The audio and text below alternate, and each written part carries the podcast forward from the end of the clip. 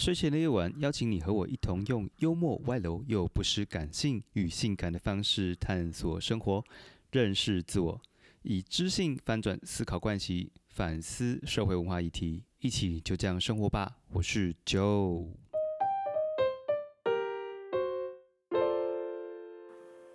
Hello，各位晚上大家好。嗯，各位晚上大家好。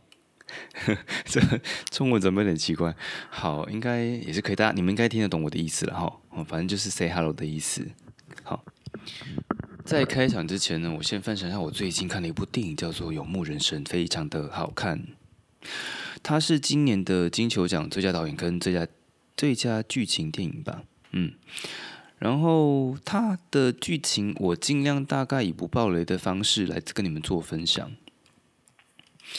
啊，他就是讲美国在金融海啸之后呢，在内华达州的一个以石膏为生产生产石膏的，嗯，生产石膏吗？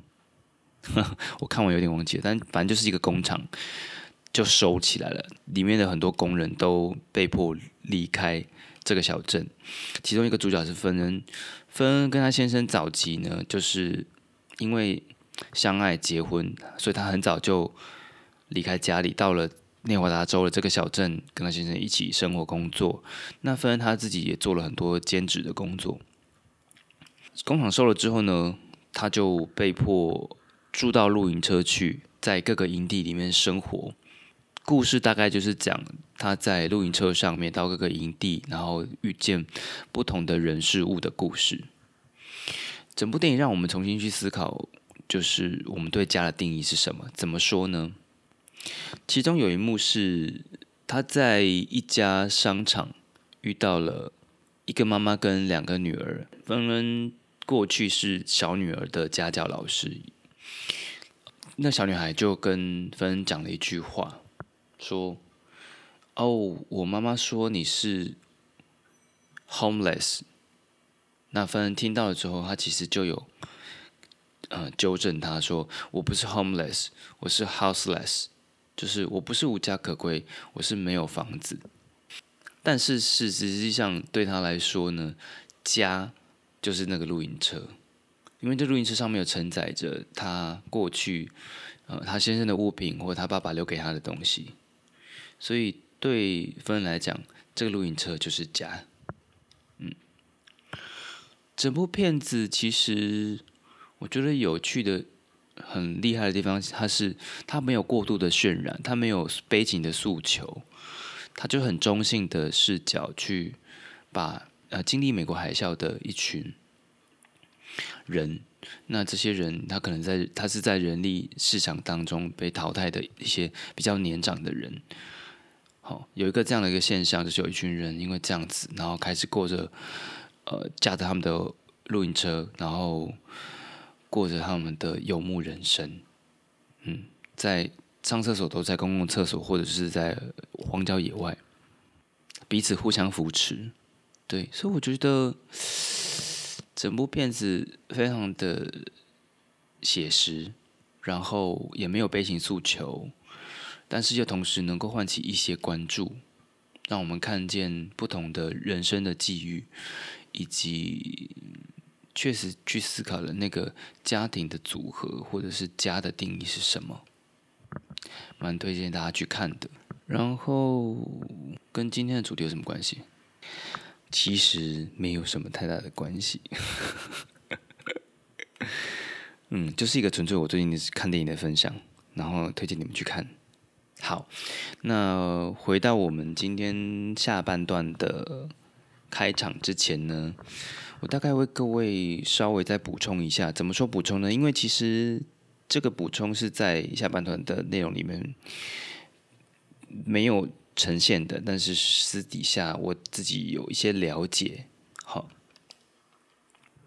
不管是透过慧文的故事啊经验，还有包括是我自己最近刚好认识一个呃一乙级船员退役的朋友，那去闲聊当中呢。嗯，谈过他们的经验，就是说，你想想看，就是如果今天船真的航行在大海中，然后，呃，你呃，我们自己或者是我们的，或者是我们我们自己同船的人，真的就是发生什么重大的意外了，不然撞到头啊，或者怎么的，那个其实是非常危急的。就是你光要呼救，然后呢，要开直升机或者是怎么样，要再送伤患到医院就医，这中间的时间耗时，可能其实就会失去一条宝贵的生命。再来是。他们真的在行驶到一些落后国家的时候，有有遇到过海盗，就是有有一群人呢，他们开着小船，然后试图的要登船挟持一些物品。那这个都是在这份工作上面，我们没有办法想象到的一种工作经验，就是这个就跟抢劫在路上遇到抢劫应该是一样的吧？我想。还有就是在男呃在两性关系上面吼，因为航海圈很小嘛，所以基本上如果有一些什么样的风声或者是什么事件，很容易传传到其他公司去。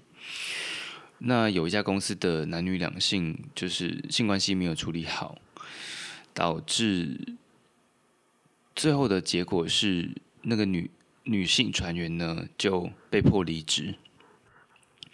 那当然，这也是在这个领域里面工作里面里面呢，嗯，可能有存在一些性别的差异。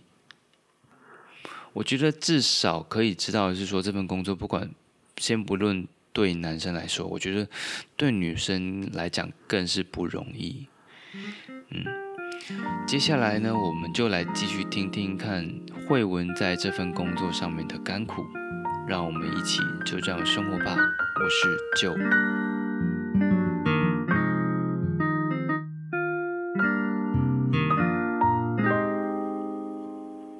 你现在有男朋友，也是一个船员。对。那像这样子跟同样是船员的人交往，在你们这个行业来说，算是多还是少？其实还蛮多的，对，但大部分都是在学校就认识的。从学校就一起，然后进入了。对，当然在船上认识的也有，但是比较也不能说比较少了，就是可能人家会觉得说，哦，公司可能会觉得这样不好。了解。对，可能就是在因为都生活跟工作在同一个地方，公司可能会觉得说，哦，有男女关系不好啊，什么什么的，所以通常在船上认识的人也会比较低调，嗯，不想让别人知道这样子。对。但你们是同一家公司？没有，我们是不同公司的。哦。因为我们是同学啦。大学同学，那这样说你们是怎么样维系这段关系啊？就是我们可能，我们就是尽量一起上去。嗯，他一两个月的话，我们都觉得一两个月没见面，对，差一两个月就是的时间差了。因为我讲说我们上去就是九个月，对，然后可能我们一起上的话，他也差不多九个月可以下来，对，所以我们差不多就是差不多时间一起休息休假。哦，对。但可能不会那么准啦，一定会说什么哦，同一同一个月啊，这有点难。但就是尽量排，因为我们可以多跑一点，或者是早一点休息这样。那这样其实平常在船上要联系也不容易嘛，对不对？尤其尤其一天只有两百枚。对啊，而且他的网络又更少。对，就你公司比较好。对啊，他他一天才五枚，五枚是要用什么？对啊，我们就只能传文字讯息，连视讯都不行。很辛苦哎。对啊，这其实就等于是远距恋情那种感觉了。那我觉得比远距还惨，还惨，因为联系上不是这么一般可以视讯，嗯，对，那我们没办法，而且我们还有可能时区的问题啊，因为他都跑亚洲线，然后我如果跑美国线，我跟他时区就会差很多，可能他在睡觉，我在工作这样子。哎，说到这件事情，那你像你这种，就是到了不同时区工作，会有也会有时差的，身体上会有时差的问题吗？呃，因为我们其实是慢慢的在播中，譬如说我我从亚洲到美国好了，嗯，总共我们可能开十天啊，然后我们可能两天播一一小时这样子，OK，对，可能就是两天一小时，两天一小时，缓慢的做调整，对对，这样子。就比较不像一般人坐飞机，可能就是对啊，对啊，比较。可是还是会有人有时差，就晚上会看到一堆丧尸在走廊晃来晃去，不睡觉。对。刚刚大概了解一下，说，哎，嗯，你们有的设备，然后你们的工作状态，还有就是呃船上的人际相处关系啊，这样等等的，就是你你自己是怎么样？其实有蛮多时间其实是独处的，对不对？哦，对，蛮多时间在独处。对，嗯，其实就是呃，其实当班的时候就是算是都是都算是只有一两个人这样子，然后有时候会一个人当班，然后就会觉得说哦。可能有时间可以思考一下人生。对，你你有从大海中海海人生当中，就是就是有什么样的体悟吗？没有那时候就会一直想说，我到底为什么要做这行业？尤其是因为我是远洋航线，嗯，所以就是在海上漂的时间比较久，就等于说我们比较不忙啊。比较不忙的话，我就是更有时间去想这些有的没的。那时候就是其实会有点忧郁啊。就是每天都想说，哦，好想下船哦。嗯，对。但是后来，因为我有跟船上有几个人比较好，我会跟他聊，就是这方面的问题啊，就可能他们会开导我。哦，所以我觉得，对对对，像算学长姐这样子，对，他们会开导我，所以我就觉得说，哦，就是幸好船上那时候有比较好的人，对，而且年纪也比较相近啊，所以就是可能。比较不会有代沟，嗯哼哼哼，对，不然其实如果你在船上都没有，不要说朋友好了，就是比较好的同事的话，真的会觉得有点撑不下去。对，对啊，OK，所以其实这也是完全要看你够不够幸运，就是有这么样一些人可以支持陪着你，支持度过这几个月的时间，这样子。对，我觉得有人说，就是你跑什么航线不是重点，重点是你跟什么人一起跑。嗯，就如果船上人大家都很和乐合得来的话，你会觉得哦，其实九个月一下就过了。但如果就是船上有不合的人或什么，你可能会觉得说哦，这九个月就是，嗯，就是过了很久啊，嗯嗯嗯，没办法撑啊什么的，都有都有可能。嗯，那像你在呃，因为你刚刚说都看同同样的一个风景或什么，有有没有什么特别的让你感动的一个？景象，例如说有看到什么大蓝鲸之类的，而且因为我没有看过鲸鱼啊，但我看过很多海豚，就是它真的是海豚群哦，就可能上百只，然后他们就会跟着船，就是在那边跳啊，然后真的超常看见彩虹，因为可能海上的天气比较多变，然后一下下雨，然后一下出太阳，然后就是真的很容易看到彩虹，然后晚上也是整个天空都是星星。这就是你平常看不到的，就可能要到山上啊，或什么没有光害的地方。对，可可是山上也不会这么漂亮，就也没有到这么的多。对，真的是亮晶晶，然后很常看到流星。对，就是算是平常在陆地上不太会看到的啦。嗯嗯，你在航行的过程当中有没有除了刚刚讲到的，就是海海豚群啊，或者是满天星星？嗯。有没有其他让你觉得感动的画面或事件？印象深刻的也好了，印象深刻的也好。我讲一个我听过的，好了，好啊，好。就是因为像乙级的，好了，水手部门他们的工作其实就是在甲板上面，然后可能敲锈、刷油漆，就是做一些船体的保养。然后他们在甲板上面的时间其实很长。对。然后我就有听过，就是跟我同船的一个水手，他就有跟我说，呃，他有一次。在船头那边，嗯，就是敲修的时候，因为那天天气很好，风平浪静哦。因为我们会讲甲板上浪嘛，就是他可能浪太大，然后打上来甲板。他说他那时候天就是天气很好，风平浪静的时候，突然有一个上浪，然后就是吓到了，他就浪直接打到打到他身上，哎，他就吓死了，想说嗯，刚刚是怎么样？突然，我。突然有一个有怪力，对对，哦，听起来是蛮恐怖的。对啊，转过去，然后哎，又是风平浪静，对啊，就很怪啊。嗯，对啊，就是其实我船上工作也是有点危险，就是你天气不好，最好不要在甲板上了。嗯，因为人家说可能风大啊，或者是浪大啊，你可能甲板浪一打上来，你就下去了。嗯，对啊，还是比较危险一点。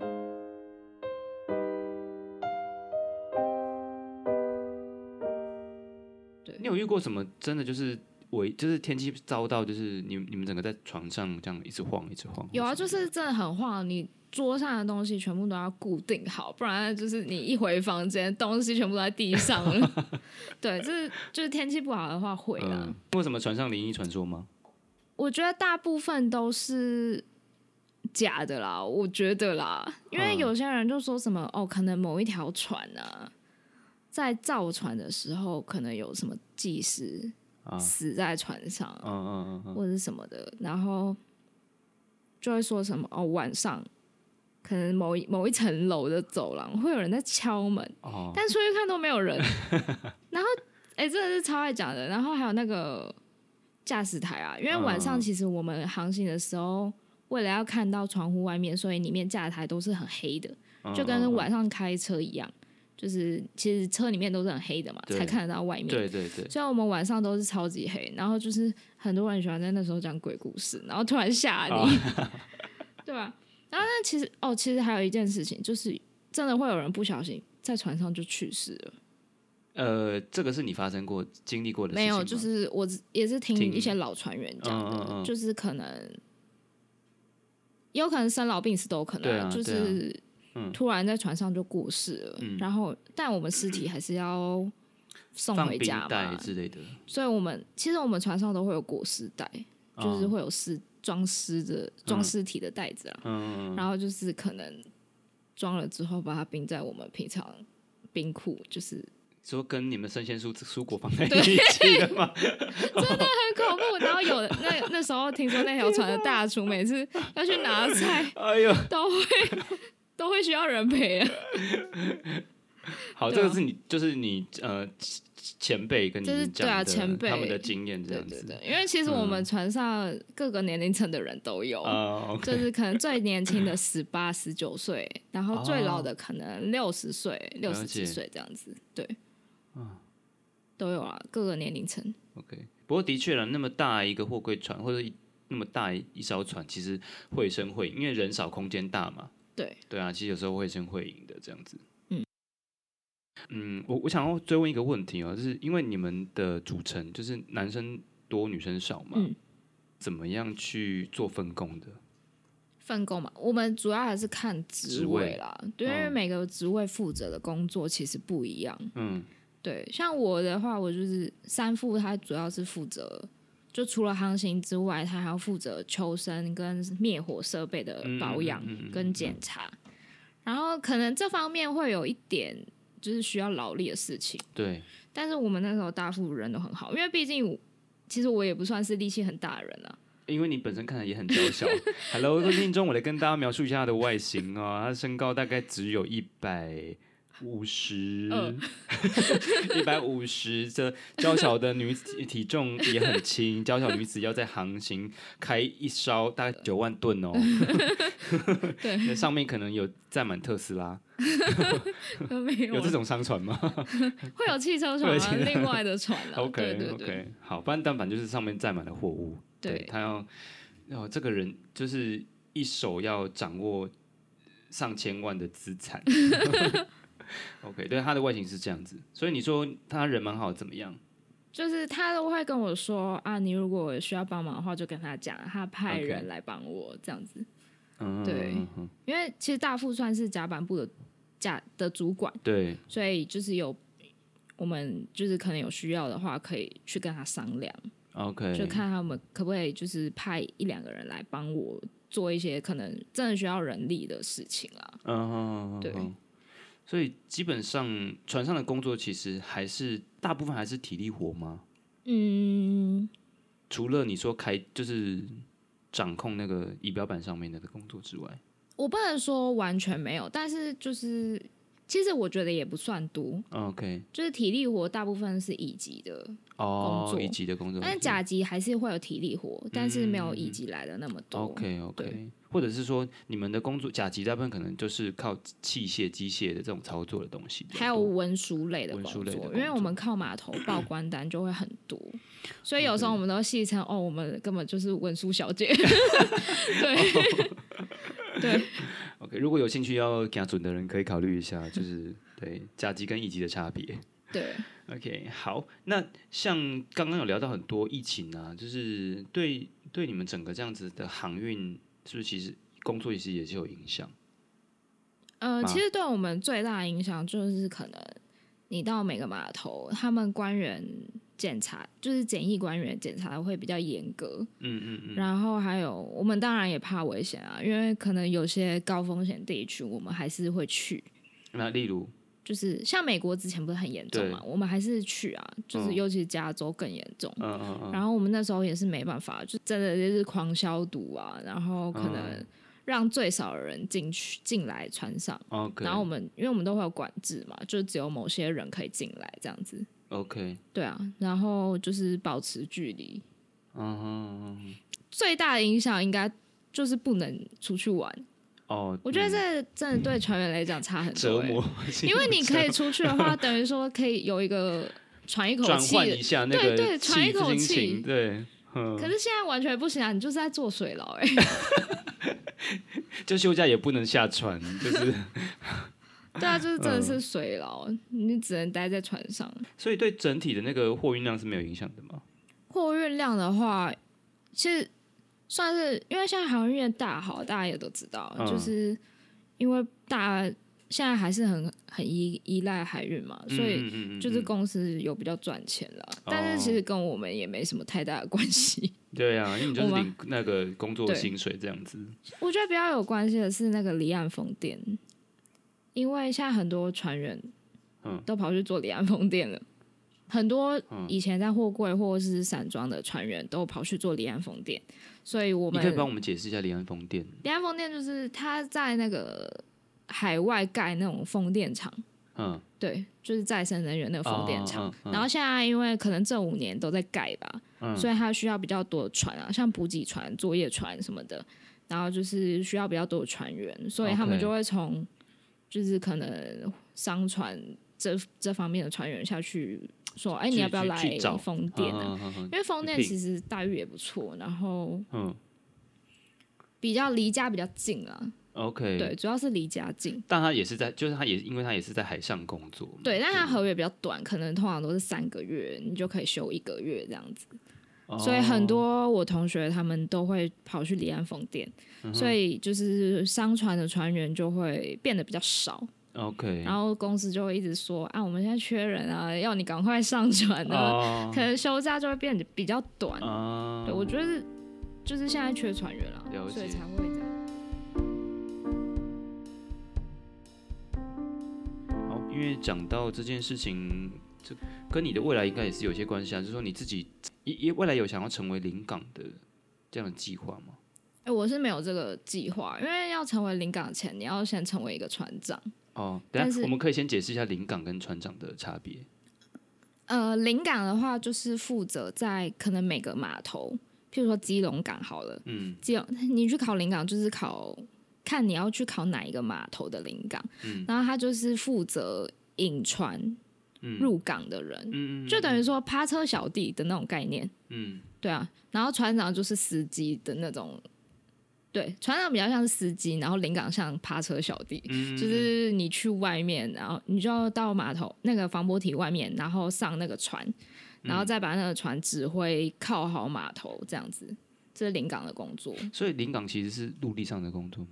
临港他都在码头，对，码头作业啦。对啊，对啊，对对对，他就是可能坐小船到防波堤外面而已，嗯，然后就是爬我们有一个临港梯，然后爬到大船，然后来到架台之后，就是整会指挥整条船靠码头。嗯哼，对，主要是他是指挥拖船，就是帮忙我们靠好这样子。所以他算是他是不用出海的，应该说他不用出远洋，他就是对对对，他只要在码那个码头就好了。对啊，对。那你自己可能是会转呃在船务公司当文职的工作，还是呃，因为我想过去就是码头，我刚刚有讲到的拖船，对我之后是蛮想做拖船的啦，因为就是也是在码头工作，但也因为我不喜欢办公室的那种感觉，嗯嗯嗯，对，毕竟都。看了大山大海的，我这个要再概括那个补充一下，就是 他从小是在竹山长大的，就面对的是群山，然后现在的工作室面对大海，哦，对啊，就是人生非常开阔，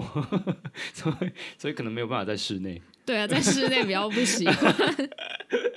可是我觉得你在你在面对大山，可能那时候时期有帮助你面对，就是说，就是思考关于人生这件事情。对啊，但其实现在还是很迷茫，因为也也也是不确定，因为我跑船这个职业大概也只想要做个。可能三四年吧，了解。对，也没有打算做很久，因为老实说，大家都觉得这不是一个可以做很久的工作。对对，其实这现在在船上很多人还是这样讲啊，就是说你如果有能力的话，嗯，最好还是回陆地，因为你会失去很多东西。哦。像有些你好朋友结婚啊，你可能不一定可以参加，然后。像我觉得有的船员的另一半还蛮可怜的，嗯，就是可能老婆要生小孩，嗯。要自己去生，就是是，就是你你的另一半没办法陪伴你啊，或者是家家里有人生病，嗯，没有办法那么及时的去照顾，对，这都是失去的一些蛮多的东西。你现在工作几年了？我现在两年。因为刚刚谈到失去嘛，我比较好奇的是说，对你来讲这两年你。你自己觉得你失去的比较多，还是获得比较多？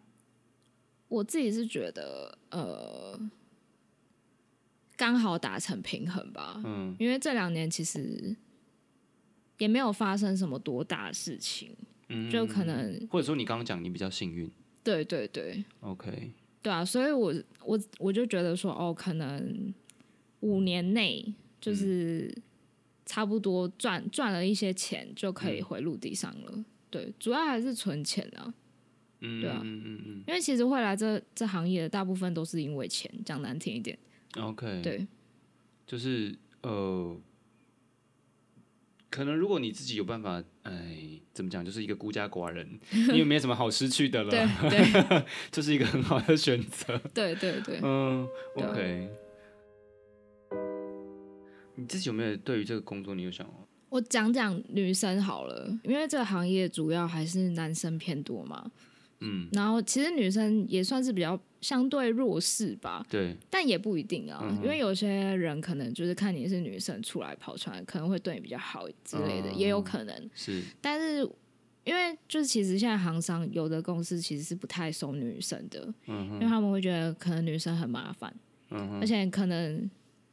男女关系又是一个问题啦，嗯，对，有些行商会怕会有这个问题，对，对，我刚刚要讲就是这个啦，我只是比较委婉而已啦，对啊，就是还是会听到一些事情啦，可能就是不太好的事吧，但我觉得主要还是你，像我们公司有讲说，就是什么哦。男生不能进女生房间，可能会有一些规定。然后可能女生进男生房间的时候，门要打开，不能关门啊。然后不然就是只能在公共场合啊，就是可能一些对啦，也算是我觉得算是保护双方的一些规定。因为其实船上人很无聊，所以可能会有一些风言风语。对，因为大家都很无聊啊，没事情做就会开始讲八卦。哦，OK，对啊，OK。可是我觉得还是要会保护自己啊，就是不要有给人家讲这些事情闲闲言闲语的机会这样子。但我我想讲的是，就是其实女生在这个行业，就是因为大部分都是男性船员，然后公司也比较容易会生男生，嗯嗯就是男生可能会生的比较快，嗯嗯然后因为就是其实你培养一个船长好了。你是前面要花很多年、很多时间才能培养出一个船长，嗯哼，所以就是，而且很多女生可能在结婚之后就会离开这个行业，就不当船员了，嗯，真的很多啊，所以就是生产的问题，或者身体的改变啊，什么这些东西，对，所以其实女生很多人是结婚之后就不跑了，然后可能有些公司会觉得说，哦，我就是一样要培养一个船长，就是你可能女生。培养到第四年、第五年，可能就离开了，他会觉得很亏哦。对，所以大部分还是有些公司是完全不收女生的哦。对啊，就是可是没办法，就是大环境是这样子。嗯。可是有些女生就会，就是可能她结婚之后还是想继续工作，就可能会就是因为这样失去一些机会，我是觉得蛮可惜的。你跟你呃学姐或兄一起，你们有聊过？这样的事情嘛，就是说对于女生在这个职业里面的一个规划或者是处处境的这些。但我其实遇到大部分女生也是，可能最多只想跑个五六年。哦，对我还没有遇过那种把这当人生职业在做的。OK，所以其实大家都是一还好啦，就是只想要有一个跑到一个程度，差不多就是下来了。嗯，就短期内也可以赚到一些钱。对对对，的工作。但我觉得不能这样讲，因为还是有很多我不认识的，可能是以像临港好了，可能有些女生是以临港为职业的，像黄昭玲，对啊，对啊，你学姐嘛，对对对对，听起来好像本来想说，哎，这个职业就是领高薪，听起来有好像很厉害，或者是说很好，但是啊，很厉害当然还是很厉害啦，我是说，当然还是很厉害，至少我觉得要面对孤独这件事情，真的就是是一个很长期的功课。对啊，嗯，对啊，所以真的是想清楚。但是你们有说，比方说，我今天当了呃选了这个工作之后两三年，我就我不行了，我就是就随时就走都是可以的。可以。你们工作签约，你说八个月，可是跟公司签约呢？呃，我们算是有点像约聘吧，就是可能你签完签一个合约，可能就是这九个月，然后九个月之后，你可以就跟公司说你不想跑了。那公司也不会拦你哦，这哦，对，所以你想走随时可以走，觉得没问题的。OK OK，对啊，呃，谢谢你今天来跟我们分享你的海上生活。好，对，如果你如果现在邀请你，就是对你这两年的生活给自己一段话，你会想要讲什么？嗯，其实我不，我觉得我自己不后悔做这个决定，因为老实说，真的是我还是为了钱来做的啦。所以就是得到一个目标之后，我觉得差不多你就可以开始回归自己的生活了。因为说真的，在船上的话，我觉得是没有人生的一件事情。嗯就是你整天就是起床就是工作，然后朋友也都不在身边，所以我觉得还是。差不多就可以回来了。好，我总觉得好像再聊聊你就 要面子，我面子旁边已经帮你准备好了。对，好，那很开心你今天来到节目当中。哎，你们有代表行船人的有这种东西吗？除了刚刚的家尊郎，哦，大家好像都会唱那什么？你们快乐的出航哦，快乐出 哦，比较有一种 就是欢乐的感觉，欢乐的感觉。好，我们请后置帮我们唱一首《快乐的出航》哈。我不会这首歌啦，我没有准备啦。好，谢谢谢谢各位，希望大家嗯听完之后很珍惜我们在路上的生活。对啊，这里是就这样生活吧，我是 Joe。